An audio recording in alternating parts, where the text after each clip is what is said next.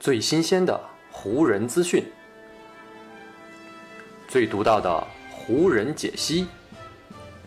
欢迎收听湖人球迷电台。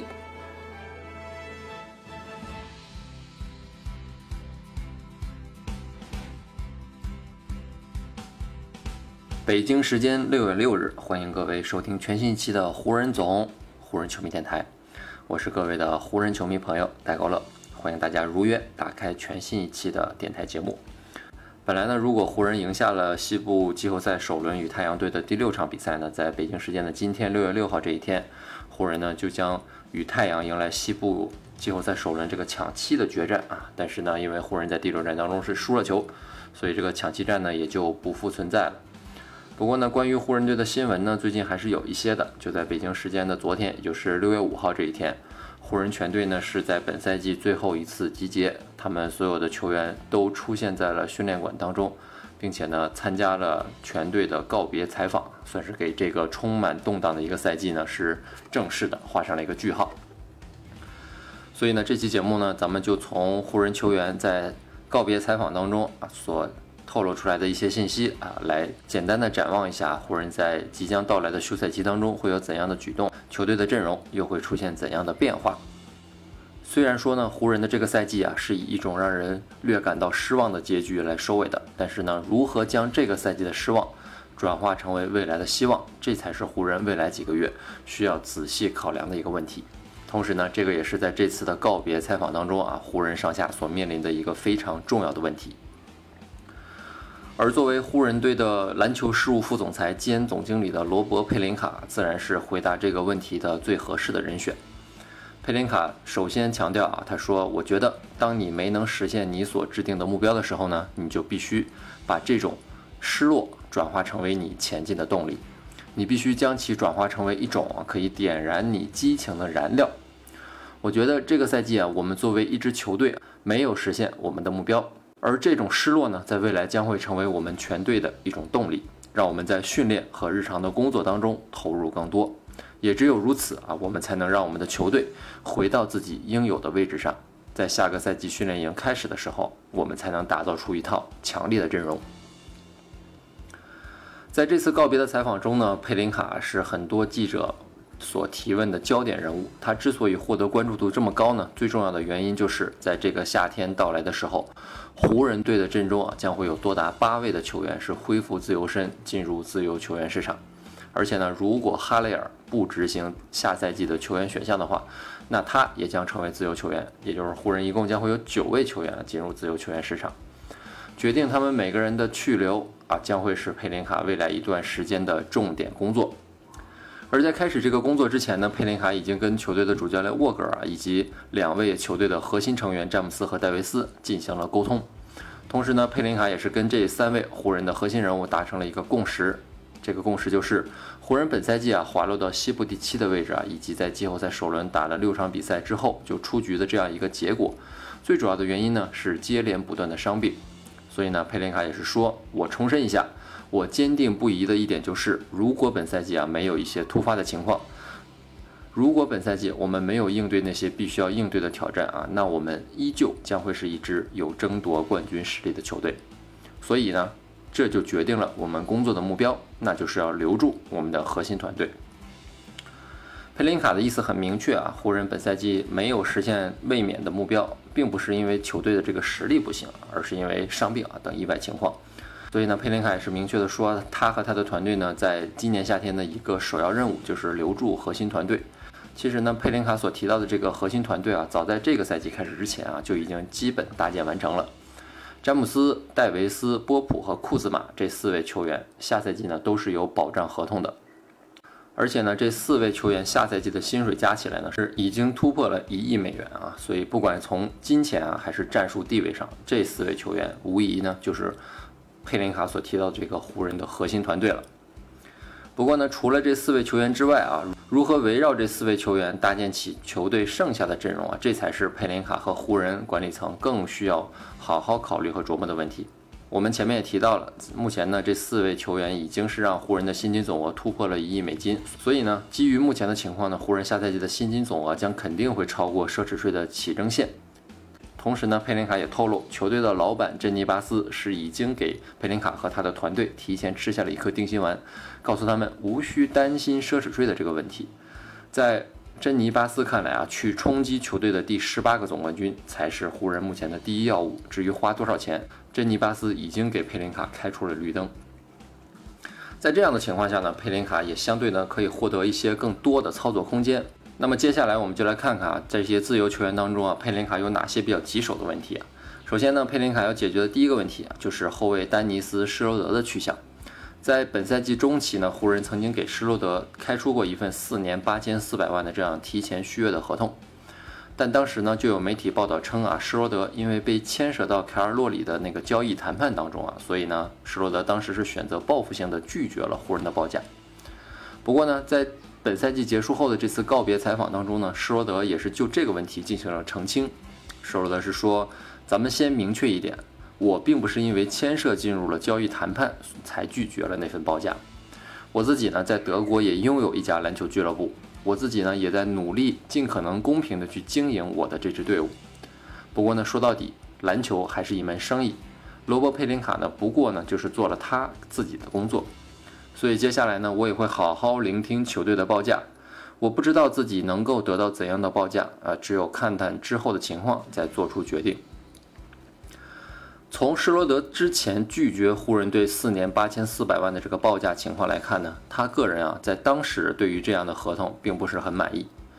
不过呢，在常规赛末端啊以及季后赛的六场比赛当中，施罗德个人在场上的发挥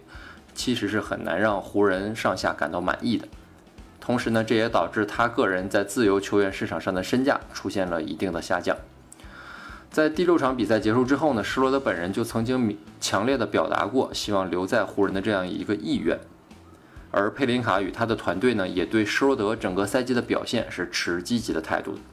所以呢，从这种态度上可以看出啊，如果双方能够在薪金合同这个价钱上面谈拢，那么施罗德留在湖人队的可能性呢，其实还是不小的。